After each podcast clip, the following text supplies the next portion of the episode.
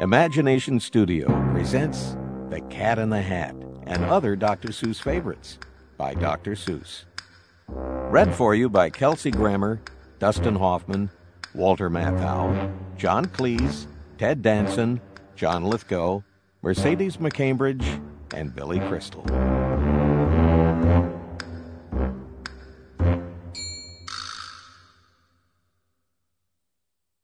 The Cat in the Hat. The sun did not shine. It was too wet to play. So we sat in the house all that cold, cold, wet day. I sat there with Sally. We sat there, we two, and I said, How I wish we had something to do. Too wet to go out, and too cold to play ball. So we sat in the house. We did nothing at all. So all we could do was to sit. Sit. Sit. Sit.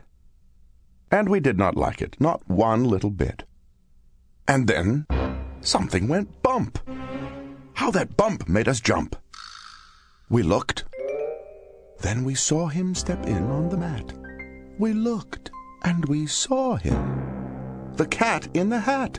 And he said to us, Why do you sit there like that? I know it is wet and the sun is not sunny, but we can have lots of good fun that is funny. I know some good games we could play, said the cat. I know some new tricks, said the cat in the hat. A lot of good tricks, I will show them to you. Your mother will not mind at all if I do. Then Sally and I did not know what to say. Our mother was out of the house for the day. But our fish said, No, no, make that cat go away. Tell that cat in the hat you do not want to play. He should not be here. He should not be about. He should not be here when your mother is out. Now, now, have no fear, have no fear, said the cat. My tricks are not bad, said the cat in the hat. Why, we can have lots of good fun, if you wish, with a game that I call Up, Up, Up with a Fish. Put me down, said the fish. This is no fun at all. Put me down, said the fish. I do not wish to fall. Have no fear, said the cat. I will not let you fall. I will hold you up high as I stand on a ball, with a book on one hand and a cup on my hat. But that is not all I can do, said the cat. Look at me, look at me now, said the cat. With a cup and a cake on the top of my hat, I can hold up two books, I can hold up the fish, and a little toy ship, and some milk on a dish. And look, I can hop up and down on the ball, but that is not all. Oh no, that is not all. Look at me! Look at me! Look at me now! It is fun to have fun, but you have to know how. I can hold up the cup and the milk and the cake. I can hold up these books and the fish on a rake. I can hold the toy ship and the little toy man. And look, with my tail, I can hold a red fan. I can fan with the fan as I hop on the ball. But that is not all. Oh no, that is not all. That is what the cat said. Then he fell on his head. He came down with a bump from up there on the ball, and Sally and I, we saw all the things fall.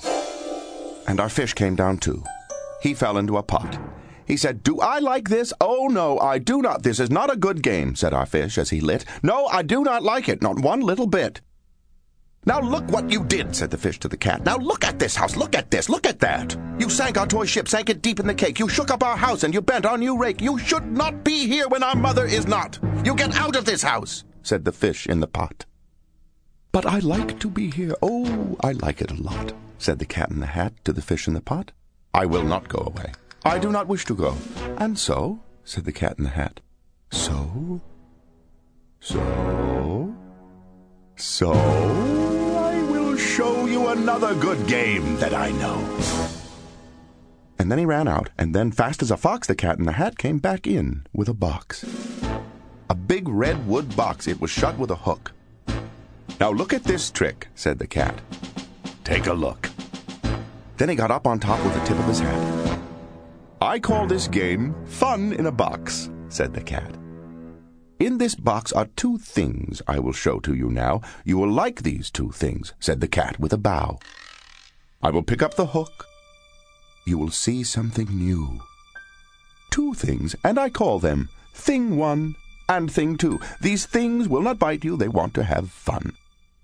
Then out of the box came Thing Two and Thing One, and they ran to us fast.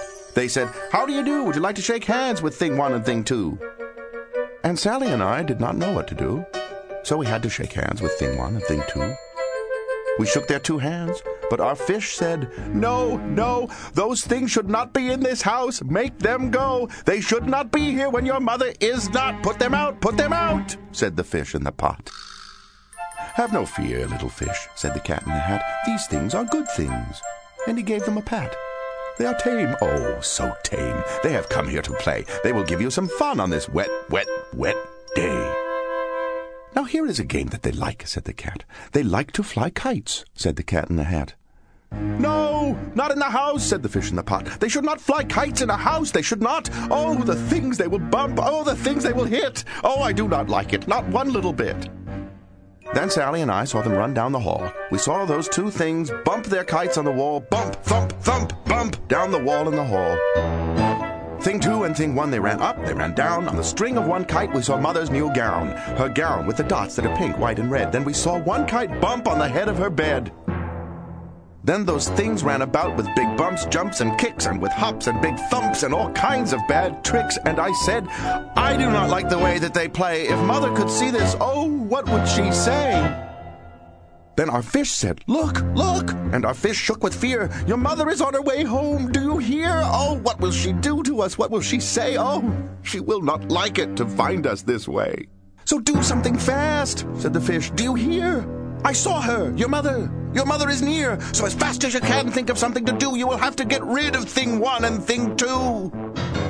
So as fast as I could, I went after my net, and I said, With my net I can get them, I bet, I bet with my net I can get those things yet. Then I let down my net. It came down with a plop, and I had them, at last. Those two things had to stop. Then I said to the cat, Now you do as I say. You pack up those things, and you take them away. Oh, dear, said the cat. You did not like our game. Oh, dear. What a shame, what a shame, what a shame. Then he shut up the things in the box with the hook, and the cat went away with a sad kind of look. That is good, said the fish. He has gone away, yes, but your mother will come. She will find this big mess, and this mess is so big and so deep and so tall we cannot pick it up. There is no way at all. And then, who was back in the house? Why, the cat. Have no fear of this mess, said the cat in the hat. I always pick up all my playthings, and so I will show you another good trick that I know. Then we saw him pick up all the things that were down. He picked up the cake, and the rake, and the gown, and the milk, and the strings, and the books, and the dish, and the fan, and the cup, and the ship, and the fish, and he put them away. Then he said, That is that. And then he was gone, with a tip of his hat. Then our mother came in, and she said to us two, Did you have any fun? Tell me, what did you do?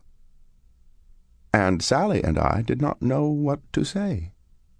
Should we tell her the things that went on there that day? Should we tell her about it? Now, what should we do? Well, what would you do if your mother asked you?